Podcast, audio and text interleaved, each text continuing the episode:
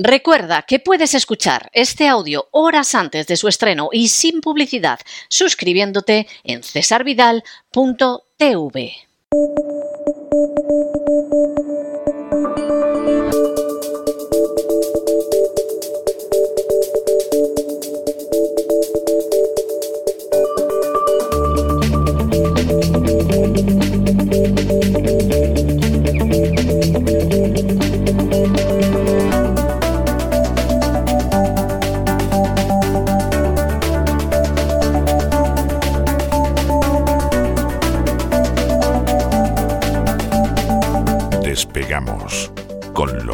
Ramírez.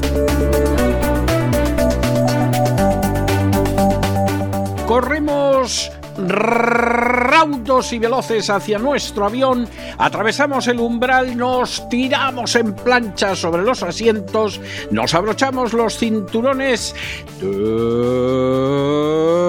despegamos y nos vamos elevando por los aires hasta alcanzar nuestra altura y nuestra velocidad de crucero. A mi lado, don Lorenzo Ramírez con un gorrito de Santa Claus que vamos, está el más bonito que un San Luis. ¿Cómo se nota que hoy es el último despegamos del año 2023 y estamos todos más contentos que unas Pascuas. Muy buenas noches, don Lorenzo. Mm, ¿De qué va a ir el gran reseteo este fin de semana?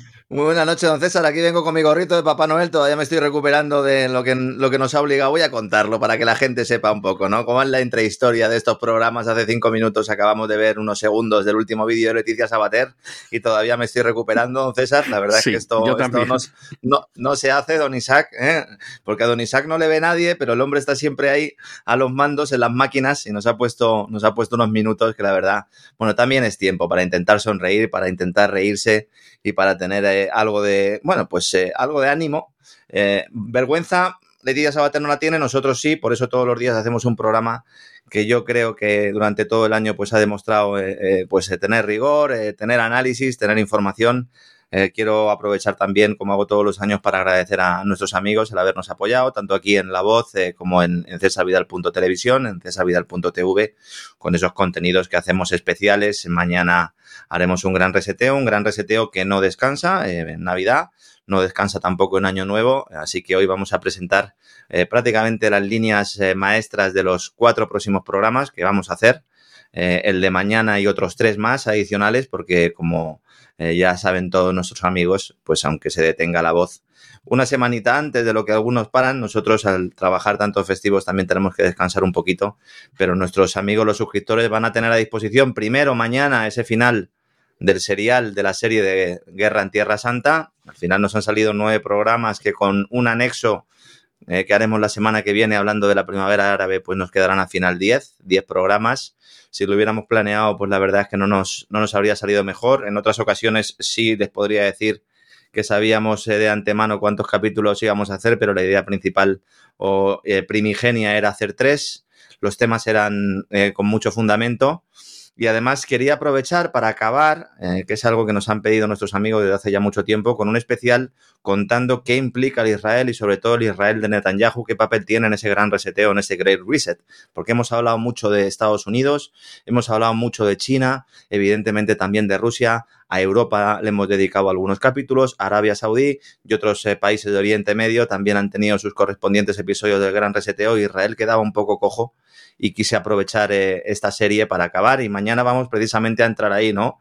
A ese Netanyahu, a ese Israel de Netanyahu en el Gran Reseteo, que la verdad es que está rodeado de puntos oscuros. Analizaremos cuál fue el papel de Israel durante la pandemia, las decisiones que tomó un Netanyahu que estaba a punto de ser juzgado, prácticamente el mismo día en el que se decretan los confinamientos. Eso es suerte y lo demás tonterías. Los actuales procesos judiciales que tienen en marcha, de hecho, tendrían que haber arrancado en el año 2020. Fíjense ustedes. Ya ha pasado tiempo, ¿eh? ya ha pasado tiempo, sí.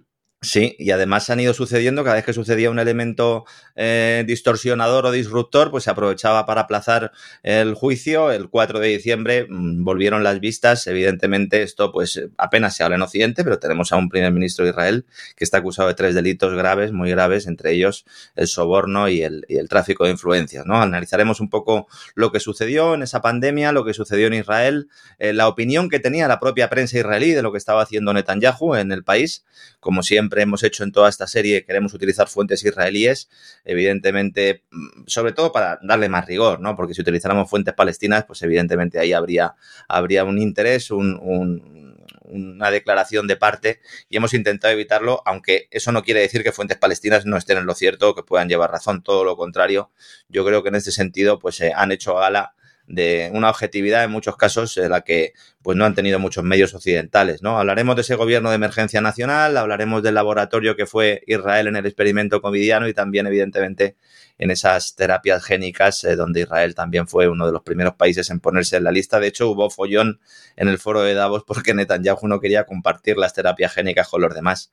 Y analizaremos un poco cuál fue su papel. Luego, en la segunda parte del programa, ya entraremos un poco más a fondo a, hablar de la parte de la cloaca pura y dura, de la relación de Netanyahu con el Mega Group, también con toda la red de Epstein, con la red de Meyen Lansky, de, de Robert Maswell, el padre de Ghislaine, la compañera de Epstein, compañera de fechorías, eh, no solo compañera, no sé si decir sentimental, porque yo esta gente no sé si se quiere mucho, si se limitan directamente a hacer cosas que ni siquiera harían los animales, ¿no? Y también plantearemos sobre todo el papel de su principal financiador, Ronald Lauder, que, bueno, pues es uno de los principales elementos eh, de ese grupo de Epstein y del Mega Group y que recientemente le ha retirado el apoyo a Netanyahu, lo cual puede implicar eh, pues que realmente también hay una batalla ahí en el seno del Deep State sobre el apoyo al primer ministro israelí, que es algo que hemos ido algunas veces no tocando de forma tangencial, pero mañana vamos a analizar si realmente eh, pues ese Deep State le puede haber retirado el, apoyo que tenía a Netanyahu. Y luego en la tercera parte del programa también hablaremos de la agenda climática, importante Israel en el ámbito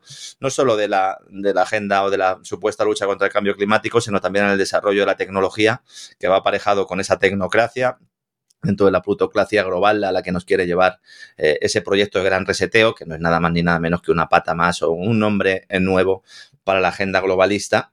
Y en esa agenda climática, pues veremos eh, algunos eh, sospechosos habituales que han ido apareciendo a lo largo de esta serie y también su relación con el propio Netanyahu y también abriendo un poco más el foco ya en esta cuestión con otros eh, políticos israelíes, porque Netanyahu, aunque sea el elemento central, ¿no? Sobre el que va a girar el programa de mañana, pero también hay que hablar, ¿no? De otros políticos en Israel. Y la semana siguiente, pues acabaremos eh, este serial ya del todo con hablando, haciendo un especial sobre la realidad de la primavera árabe. Otro tema que nos han pedido por activo y por pasiva, que hemos ido mencionando en los diferentes programas en los que se trataban cuestiones de ámbito geopolítico y que también pues tiene, tiene mucha amiga, ¿no? Con una versión oficial defendida por Occidente que es eh, una absoluta patraña, ¿no? Esa idea de promocionar la democracia fomentando y propiciando golpes de Estado, que en los últimos tiempos pues algunos se han dado cuenta analizando un poco lo que pasó en el Maidán y las revoluciones de, colores europeas, que realmente pues el objetivo era derribar gobiernos más o menos legítimos y en el caso de Oriente Medio, del norte de África, pues las primaveras árabes fueron pues eh, un mecanismo, un plan muy similar, ¿no? Analizaremos también todo lo que tiene que ver con ese proyecto de Estados Unidos del Medio Oriente ampliado, que es en lo que se basa toda la estrategia de Estados Unidos después del 11S sobre todo, pero mm, que se aceleró especialmente después de, de, todo lo que tuvo que ver con la ocupación y con la invasión iraquí. Esta invasión debía ser buena porque todos los medios de comunicación decían que era buena, ¿no? En ese caso, invadir es bueno, ¿verdad? Aunque no tenga nada que ver con el tipo que te volado las Torres Gemelas, entre otras cosas porque el tipo que te volado las Torres Gemelas está protegido por un gobierno que te está vendiendo a ti el petróleo y que defiende tu divisa como es Arabia Saudí, ¿no? También entraremos a analizar el papel de la estrategia británica en esas primaveras árabes, un papel primordial y fundamental, yo creo que incluso superior al de Estados Unidos, por lo menos en la ejecución.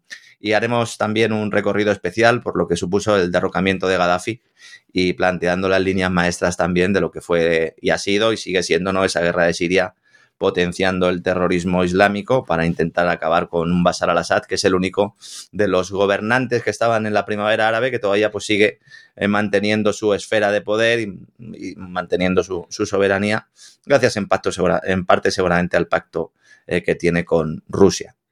Y posteriormente, ya después de entrar, fíjense qué contenidos tenemos. Es decir, me estoy quedando ya sin voz y, esto, y este es el, el avance.